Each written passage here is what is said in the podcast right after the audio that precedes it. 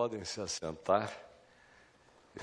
Nós vamos, estamos nos preparando e daqui a mais um tempo vamos anunciar algumas outras é, realidades de convergência, que são aquelas que vão definir, de fato, o nível de engajamento de cada um aqui.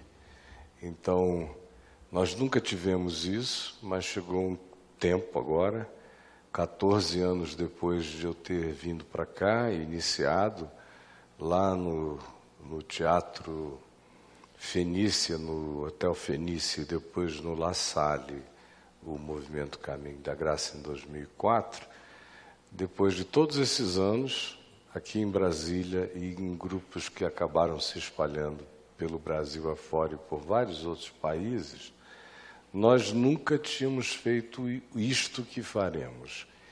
E vamos fazer porque eu tenho particularmente sido profundamente molestado pela certeza de que o, a, a disformidade de compreensão, a falta de uniformidade de consciência e de percepção que vai se instalando entre nós é muito grande, porque nós somos, nos tornamos um movimento que iniciou sem necessidade de muita coisa, porque a convergência era total para o meu site, então, para o caifábio.com à época. Então, dali nasceu tudo, de modo que a convergência era grande, mas à medida em que os anos foram passando, milhares de pessoas foram chegando de todos os lugares e a diversificação de coisas foi acontecendo, de modo que tem hoje aqui, por exemplo, a gente não falar de outros lugares, mas só daqui,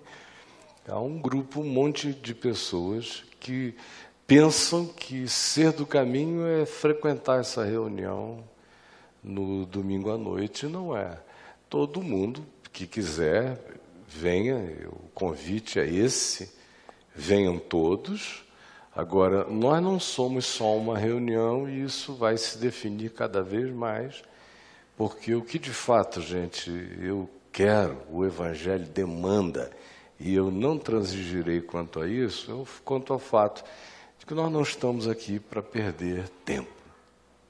Nós queremos engajamento e queremos saber quem são os engajados de modo que eu estou ainda vendo como será feito, do ponto de vista da operacionalização, mas algumas coisas ficaram bem claras, e uma delas é esta: que todos os membros do movimento Caminho da Graça que queiram assim se identificar e assim ser identificados, vão ter que entrar nos cursos do Caio Fábio exclusivo vão ter que fazer mesmo, curso a curso. Nós vamos ter que ser um movimento de gente engajada e consciente. Não dá para ter esse gap é, absurdo que só vai aumentando.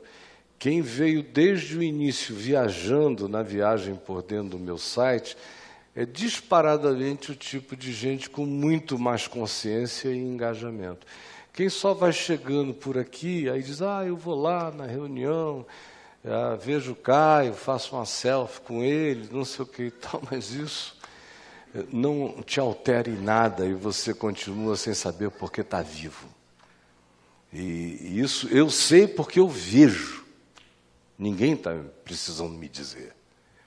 Então, é isto que vai acontecer, e o próximo ano vai ser um ano de afunilamento engajado nas nossas consciências e de decisão interior de cada um em relação ao que veio e ao que quer, em relação à manifestação do Evangelho na minha vida, na sua vida e em nós como movimento. Então, nós não seremos mais uma porção líquida da sociedade líquida. A gente está aqui para ser uma uma porção sólida, para ser terra, para ser referência ilha, e não apenas um, uma água É, uma água viva morta. É um, uma colônia de amebas. Não, de jeito nenhum. E eu não tenho vida para isso. E não estou aqui para validar o que eu não creio. Então, mais vocês vão sendo informados nas nossas próximas reuniões. Gente, eu fiquei muito feliz quando eu soube que nós estaríamos juntos hoje, também porque os nossos queridos Chico e Martinha estão aqui na frente, eu peço que cheguem até aqui, acima, estão fazendo hoje 25 anos de casamento, graças a Deus. que bom. É, e o Chico já encontrou ali comigo, foi que coisa boa, né, Chico? Ele é, é bom, né? É bom, né? É bom demais, graças a Deus, né, Chico?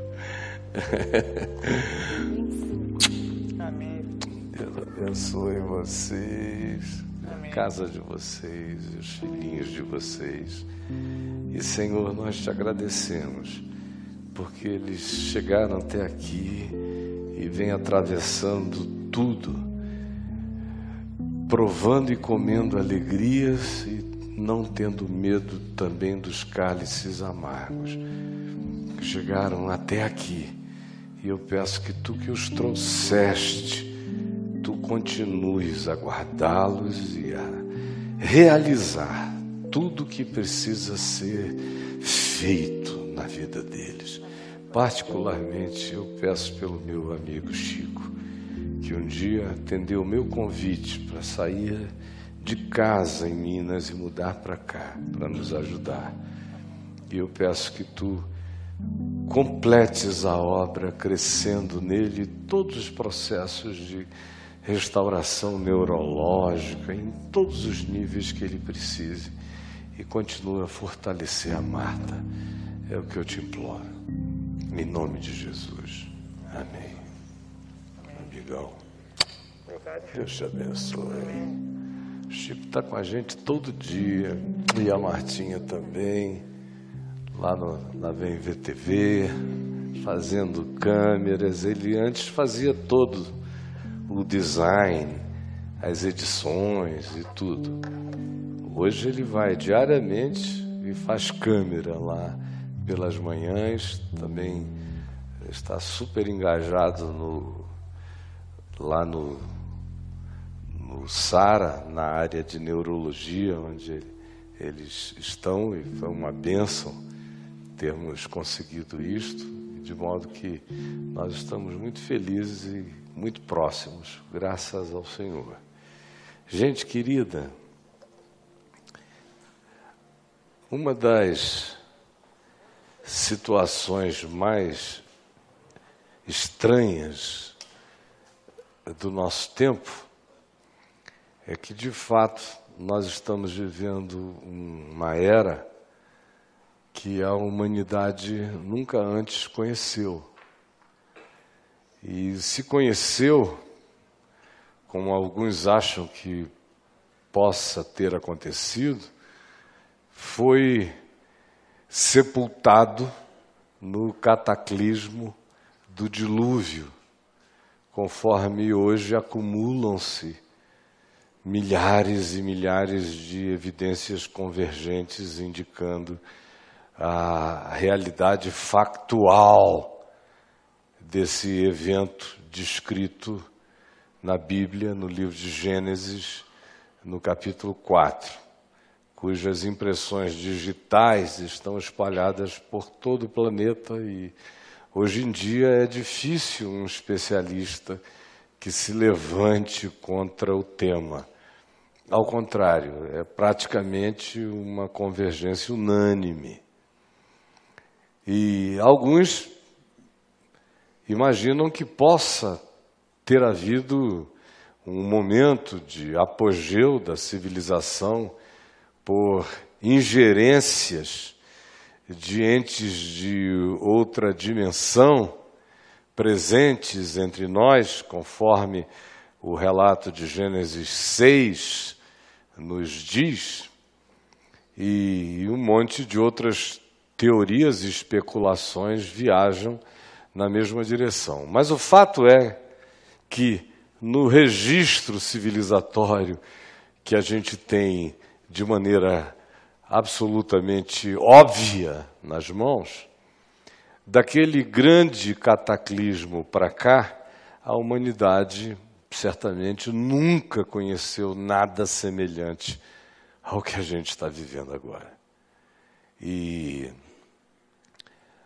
são mudanças de tantas naturezas e em razão de tantas possibilidades que nos chegaram e tendem a crescer numa velocidade assustadora nos próximos anos, de modo que a década que vem será completamente chocante no que trará para nós.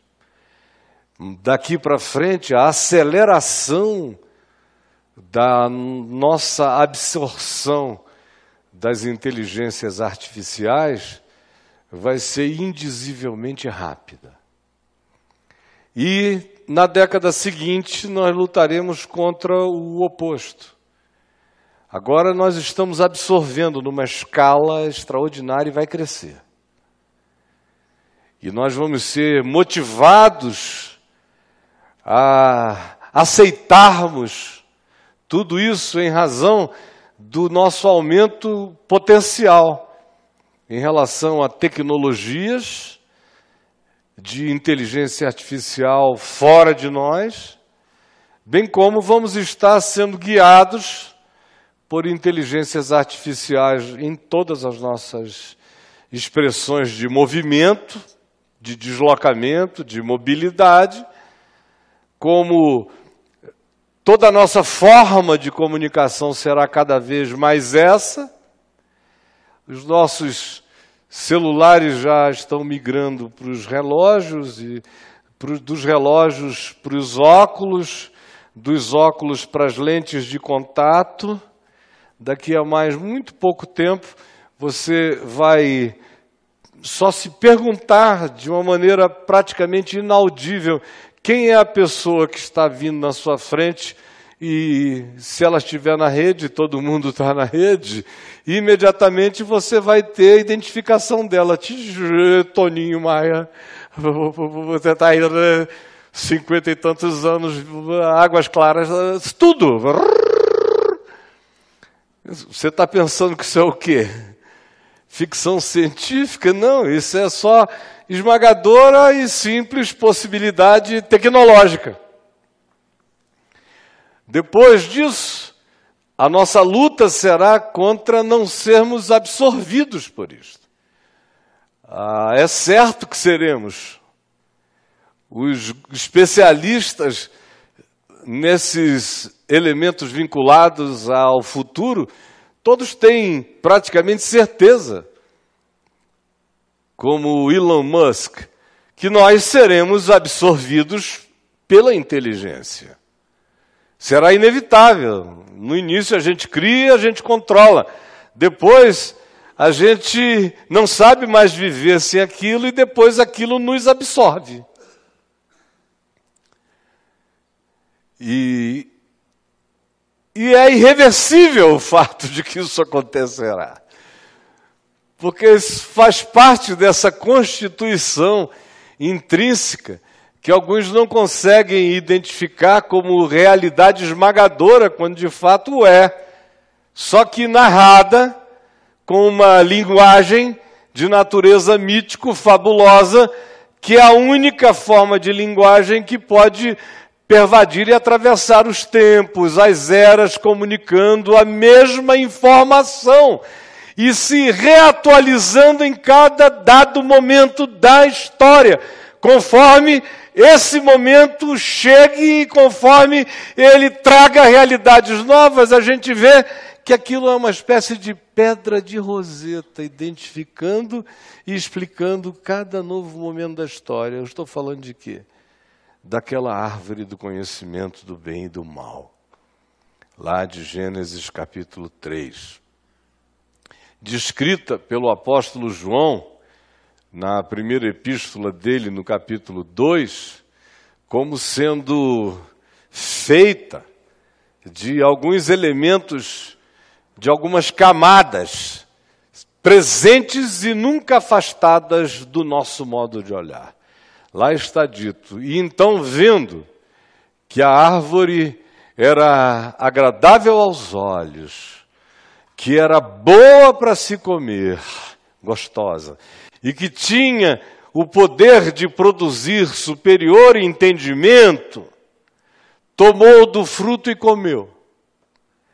E João diz: ora, o mundo é movido pela concupiscência da carne, concupiscência dos olhos e a soberba da vida.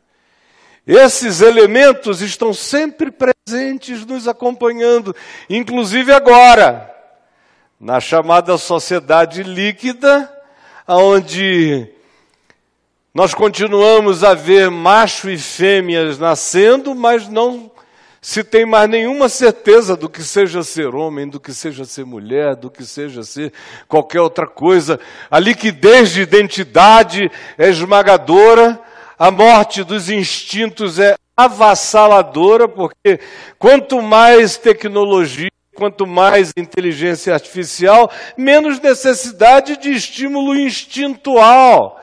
A nossa sociedade é tecnológica, não é mais instintual. E os instintos estão morrendo. E eu poderia falar milhares de coisas sobre a morte do instinto.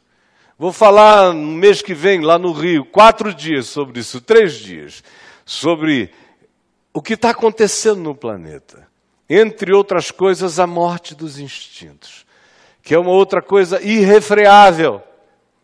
E a gente está aqui, sem notar, sem perceber. Aparentemente, são pequenas adições que nos são introduzidas gulosamente pela nossa ansiedade de conforto, pela nossa vontade de conforto, de poder e de supremacia de percepção. São concupiscências que nos habitam. Concupiscências nos olhos, concupiscências intrínsecas nesse desejo de posse, de apropriação, de comer, de botar para dentro, de possuir. E a concupiscência da soberba da vida, da loucura pela superação, da superação, da superação, nesse desespero que não é na direção de produzir um novo homem, mas é cada vez mais na direção da dissolvência do humano e da perda da humanidade de maneira muito simples e sintética, é o que está em volta de nós e nos cercando o dia inteiro. E todos os que viverem os próximos 10, 15 anos assistirão o que eu estou dizendo em superlativos e em expressões ainda muito mais intensas do que eu tenho sequer o tempo mínimo para aqui, aqui descrever. Eu só quero vocês fiquem com a certeza desse fato e da irreversibilidade dele. Que é um cenário praticamente inimaginável. Embora já fosse, do ponto de vista dos arquétipos, bem manifesto no livro do Apocalipse. Era tão expresso no Apocalipse que ninguém conseguia acreditar. A necessidade era de simbolizar tudo, de metaforizar tudo, porque não dava nem para se aceitar que aquilo podia crescer naquelas perspectivas ali descritas com aquele nível de assambarcamento da realidade que ali se descreve. Morte das fontes das águas, morte dos mares, dos oceanos crescentemente, morte avassaladora, envenenamento de todas as fontes de vida natural, o crescimento avassalador de um sistema de controle mundial, que é o que diz lá, com o desenvolvimento desse sistema sempre sendo alternadamente abençoado por alguma forma de religião. E o alvo disso era controle de tudo. O texto grego do Apocalipse diz: até almas humanas, até psiqueantropon, controle da mente, da alma. E é o tempo no qual se dizia: então as estátuas falarão. É chocante como isso está aí, crescendo, conforme a linguagem. E a linguagem é que era tão chocante que não dava para, em tempos passados, sequer ser vista na sua semiliteralidade descritiva e narrativa. Pois bem, e nós estamos aqui. A questão é para quê? Para que você está aqui? Para ser o sal da inteligência artificial? Vós sois o sal dos robôs, da inteligência artificial. Vós sois a luz do mundo. para que que a gente está aqui? A gente está aqui para vir domingo a uma reunião como essa? e ter uma antiga sensação catártica de bem-estar. Antiga. Está na nossa memória celular ainda. Nós ainda carregamos muitas cargas e memórias humanas. Ainda não foi de tudo, de todo diluído. A perda é crescente e é acelerada. Mas ainda tem algumas coisas que cantam em nós, que pedem encontro. É saudade de tempos de leituras, de avô, de avó, de pai, de mãe, ou até de uma felicidade pessoal, primal, que nem se relaciona tanto com a sua memória objetiva, mas é algo que fibrila em você. E aí, domingo parece fazer algum sentido, sair de algum lugar, vir a um outro lugar, cantar, ouvir algo, de preferência esperançoso, e voltar para os nossos 50 tons de cinza. E é só isso. É uma coisa de morrendo um pouquinho menos piorado. de fazer para si mesmo algumas validações psicológicas que parece que, em razão desses desejos e desses movimentos, dessas práticas simples, dessas liturgias dominicais ou dessa participação em alguma coisa que não pode ser muito pegajosa, a gente dá uma oxigenada numa dimensão quase já amortecida do nosso ser, mas não é nada melhor do que isso. Para quê? Para quê? É claro que nós somos pessoas que comem relacionamento. A gente precisa uns dos outros do nosso cérebro, as nossas sinapses neurais, a, as nossas memórias sociais, as nossas necessidades relacionais, tudo isso está envolvido no processo. Mas se for só isso, é muito pouco. A gente precisa também de algum bom ânimo. E vir a um lugar onde os cânticos nos remetam para algo superior, alivia o nosso esmagamento, a nossa dessignificação pessoal crescente. Vira um lugar onde a palavra seja um estímulo para você, quem sabe, perdoar alguém, ou se perdoar, ou diminuir o peso das coisas, ou enxergar com mais amor, compaixão e misericórdia, ou ansiar por alguma justiça que não seja direito apenas seu, mas seja distribuição equânime e melhor do que seja acesso de todos a tudo que se possa ter acesso para que o próprio indivíduo se torne promotor da sua própria vida. Claro que tudo que seja pregação nessa direção faz bem. Mas é só isso? É só isso? Voltando ao Apocalipse, o que lá está dito sobre esse povo que teoricamente nós representamos na história, que seria o povo do Messias, o povo do Cordeiro, na linguagem do Apocalipse, o povo do Cristo vivo, na linguagem do Apocalipse,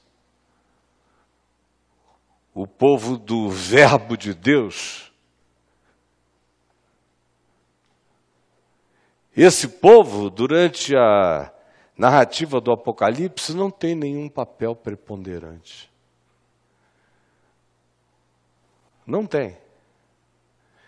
Eles simbolicamente são contados por um número pequeno. O que em relação a eles aparece, eventualmente, são duas testemunhas universais clamando uma mensagem intensa com visibilidade na terra. Também se vê que esse povo do Cordeiro é salvo das iras que virão, na linguagem apocalíptica, do dragão contra a mulher que deu à luz um filho, que há de ser aquele que virá para reger e colocar significado e justiça e humanidade naquilo que estará totalmente perdido. Então, e essa mulher que gera à luz esse filho, que é a representante desse povo do Cordeiro, é salva pela diluição do seu fenômeno na terra é a dissolvência dela no planeta que mantém esse povo vivo. Ou seja, eles não aparecem como expressão gritante, histórica, visível, poderosa, de nada quando comparado com a besta política, com a besta religiosa, com os fenômenos naturais esmagadores, com calamidades que visitarão a humanidade, eles são só um nada.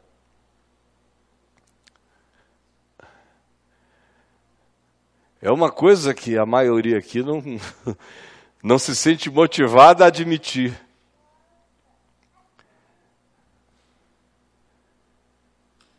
Que nós não fazemos parte de um movimento que vai tomar o poder político o movimento que toma o poder político em nome de Cristo é anticristo. É um corruptor de Deus.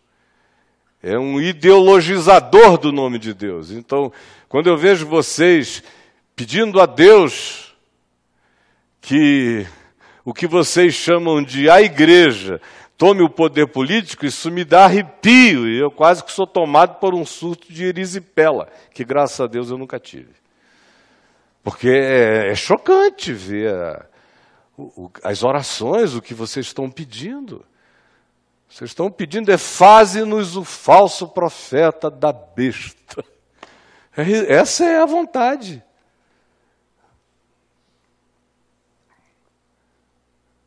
E você olha para Jesus e ele não disse que nós seríamos imensos, ele disse: Ó oh, pequenino rebanho, aprove ao meu Pai dar-vos o seu reino. Graças te dou, ó Pai, porque não revelaste essas coisas aos sábios e entendidos, mas aos pequeninos, porque assim, ó Pai, foi do teu agrado. Ou quando ele diz, vós sois o sal da terra, ele está falando de um fenômeno de desaparecimento, de diluição, não é de expressão de poder visível, porque um sal visível não está sendo útil ao ministério de salgar. O que se torna gosto é o sal que desaparece.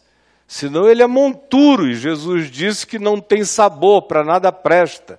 Portanto, até nesse sentido da melhor influência que pudéssemos ter, ela só aparece na nossa diluição no processo. Sendo algo muito mais sutil, poderoso, sendo uma luz de consciência. Não uma torre de poder. Luz de consciência. Não uma torre de poder. Gosto no mundo. Não uma montanha de sal insípido.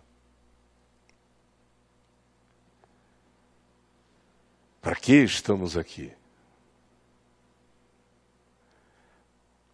O texto que eu separei para ler, lerei agora. Está aqui em 2 aos Coríntios.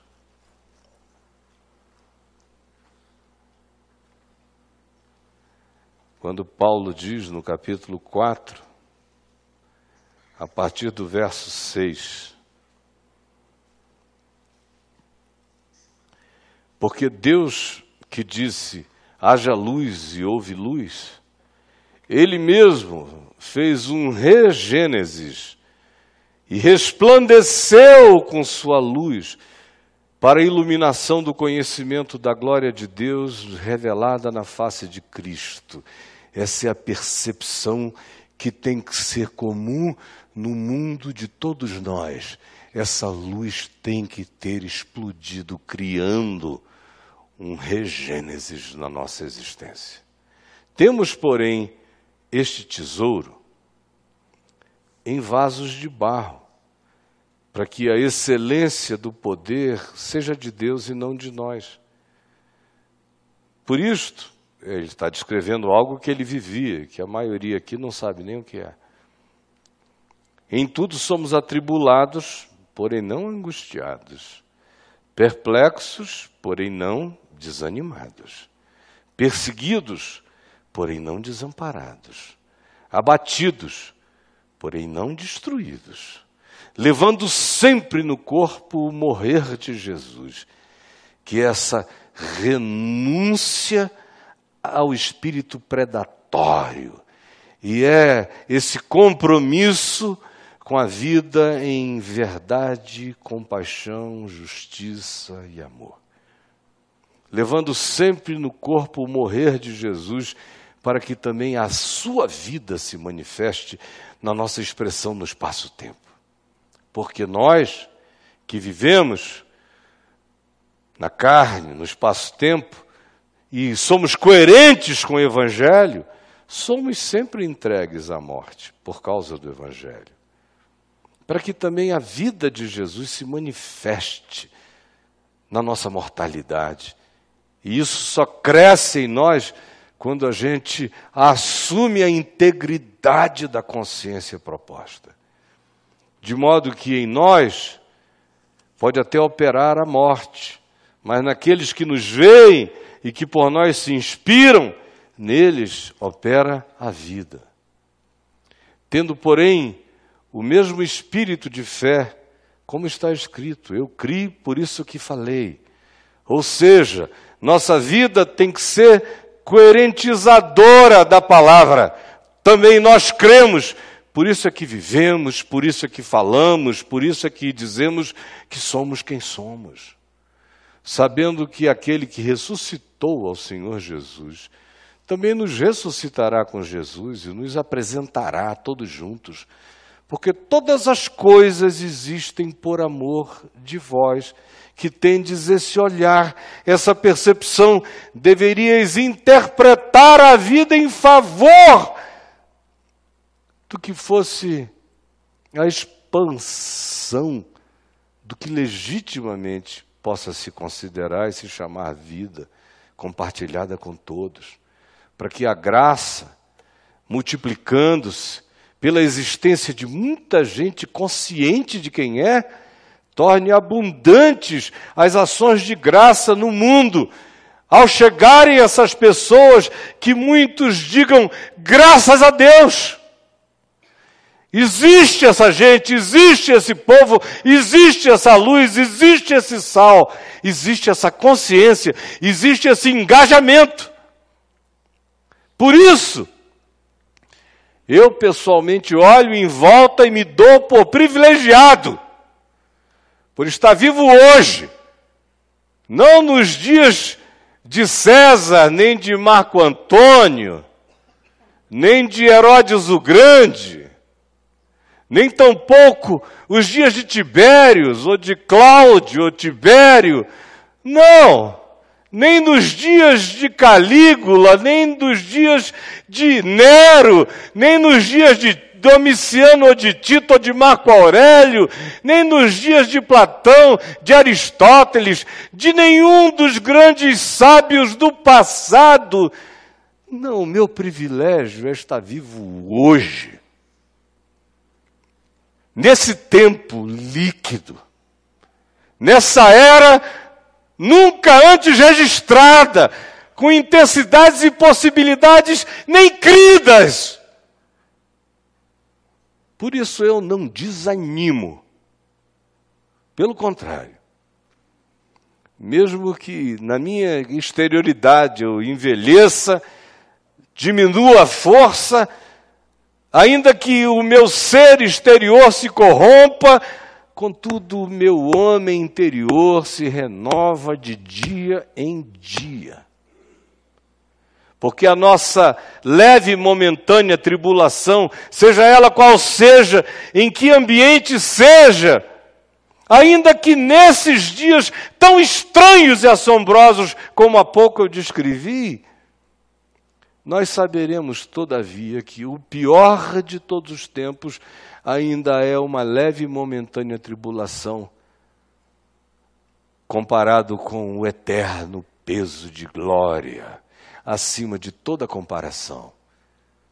Por isso, nós não olhamos só nas coisas imediatas, porque elas são assombrosamente apavorantes.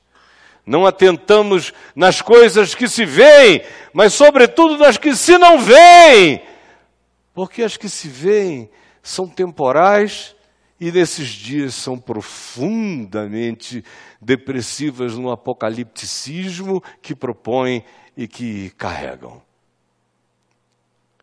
Nós, porém, atentamos nas coisas eternas, que são as que se não veem. E sabemos que a nossa casa terrestre, nesse corpo, no espaço-tempo, se desfizer e vai se desfazer, e eu vou desaparecer como presença nessa dimensão, tenho, todavia, e você também, da parte de Deus, um edifício. Casa não feita por mãos eterna nos céus. Por isso, nesse corpo, neste tabernáculo, gememos, vendo, entendendo, discernindo a antivida que cresce. E enquanto isso, aspiramos por ser revestidos do significado celestial e absoluto. Isso acontecerá conosco se nos mantivermos vestidos pela justiça e pela consciência do Evangelho. Pois, na verdade, os que estamos vivendo este tabernáculo, esse corpo destrutível, gememos angustiados, não por querermos ser mortos, desvestidos, despidos, mas ao contrário, é uma busca de revestimento, não é vontade de morrer, é vontade de viver, para que o mortal seja plenamente absorvido por aquilo que tem qualidade de vida eterna. Ora, foi o próprio Deus que nos preparou para isto, quando nos deu o Espírito Santo para ser esse animador, para ser esse alento no gemido. Temos, portanto, sempre, por causa do Espírito habitando em nós, por causa da consciência lida e explicada, conforme agora o fiz, por causa disso, temos sempre bom ânimo. Sabendo que enquanto na carne, no corpo, estamos ausentes da plenitude, visto que andamos ainda no espaço-tempo pela fé, porque as coisas não estão diante de nós para serem vistas, nós estamos olhando o que não se enxerga. Entretanto, estamos em plena confiança. Se for o caso, preferindo deixar o corpo, porque é certo que vamos habitar com o Senhor. Mas a nossa vontade não é de morrer, mas é de sermos revestidos pela vida. É por isso também que nos esforçamos todos os dias, buscando harmonizarmos-nos com esse sentido da vontade de Deus, da lei da vida, do chamado para ser segundo o Evangelho. Porque Importa que todos nós compareçamos perante o tribunal de Cristo, aonde a vida vai passar pelo escrutínio do que seja significado ou não tenha sido significado de ser um humano na terra. E assim, conhecendo o fato de que viver não acontece de maneira incólume e inconsequente, ou irresponsável, conhecendo a realidade de que existir demanda cada vez mais consciência, conhecendo o temor do Senhor, a consciência revelada, persuadimos os homens. Nossa vida ganha um significado persuasivo. Nosso engajamento tem grito, tem palavra, tem mensagem, tem raiz. Tem uma luz de discernimento em tudo que fazemos. E somos cabalmente conhecidos por Deus. E não estamos aqui nos recomendando a nós mesmos como se isso fosse virtude pessoal ou supremacia de piedade. Deus nos livre disso. Pelo contrário, nós estamos é dando ensejo a todos os que estão ouvindo a que entendam que existe uma vocação a ser vivida na terra.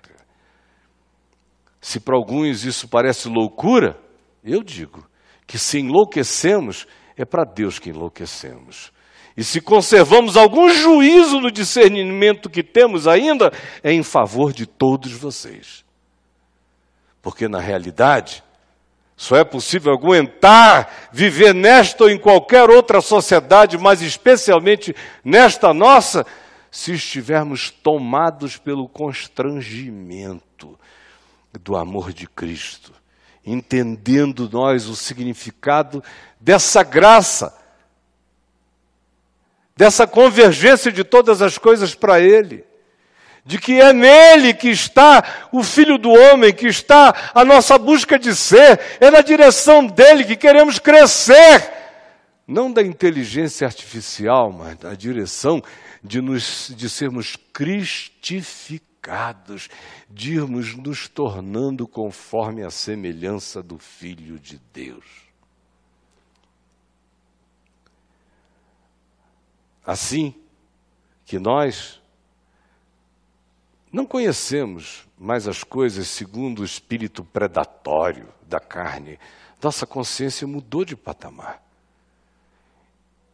E até em relação a Cristo, nossa relação já não é mais com o Cristo das narrativas e da religião, é com a consciência desse chamado e dessa vocação para nos tornarmos como Ele. E assim, com essa compreensão, com esse entendimento, com essa fé, se alguém está em Cristo, e estar em Cristo é, no mínimo, andar com essa ambição, com essa motivação e com esta fé, esse então se torna uma nova criação.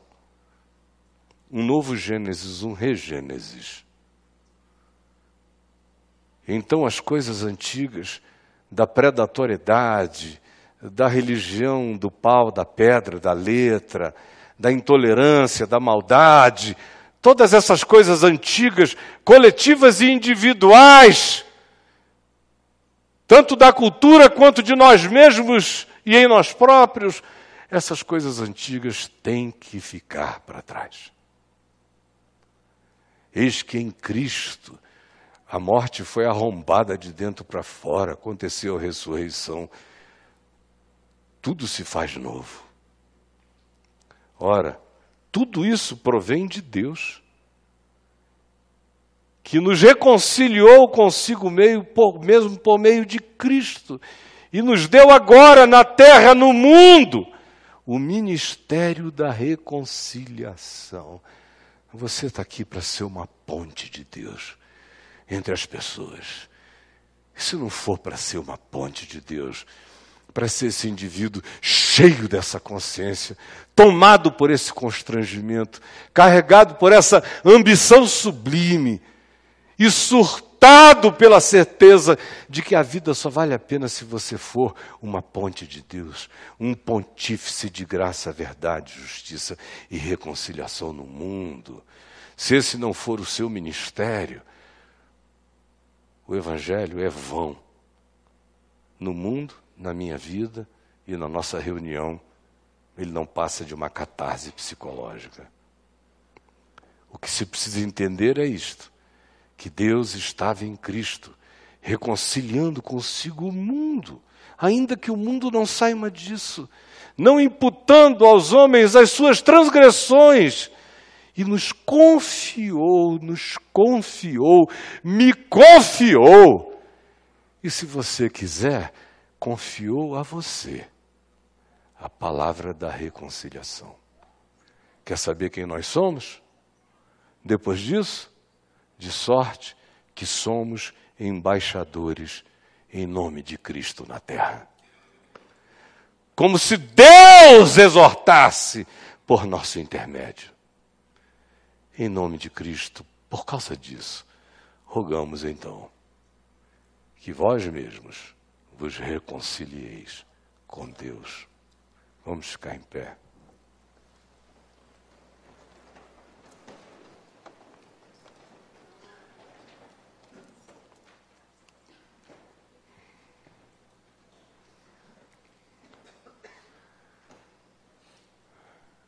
E cada vez mais, meus amigos, é nessa direção que nós vamos caminhar. Porque do contrário, você vai morrer afogado no oceano da liquidez dos despropósitos e da realidade amorfa, angustiosamente amorfa, que nos engolfará a todos nós. Já começa agora e só crescerá imensamente nos tempos adiante de nós. Vamos orar. Pegue na mão de quem está ao seu lado.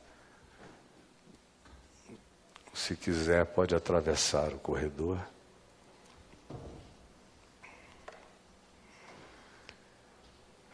Senhor Jesus, eu ainda estou aqui,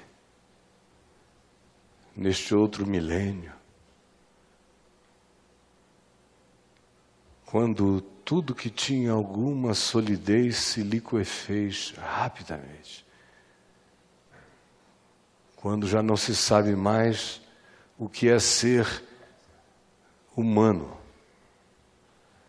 Quando as alterações chegarão e a nossa concupiscência nos levará a comer totalmente desse fruto porque a promessa é grandiosa de que seremos homodeus, homodeuses, Como Deus seremos, como Deus seremos. E essa é sempre essa angústia luciferiana e mortal que nos possui. É não aceitar nenhum limite e transacionarmos qualquer coisa, até com a serpente, até com o diabo, se isso aumentar supostamente o nosso poder. Nunca resistimos e não resistiremos outra vez, como no nosso cotidiano raramente resistimos.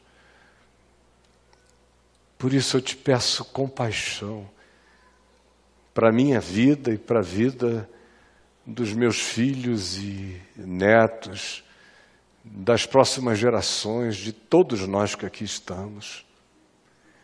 Eu quero te pedir que tu nos prepares para enfrentarmos esses dias únicos, singulares e malíssimos no que trarão, para que a gente não perca a lucidez, a sanidade, o juízo, a identidade e não mergulhemos nas depressões, nos pânicos e nas agonias que fazem desmaiar e ter vontade de morrer. Anima-nos no Evangelho, como ministros de Deus no mundo, como embaixadores da reconciliação, como entes que nasceram para ser essa explosão de luz na vida e de gosto na existência para que nós não sejamos engolidos pelo dessignificado desse mundo.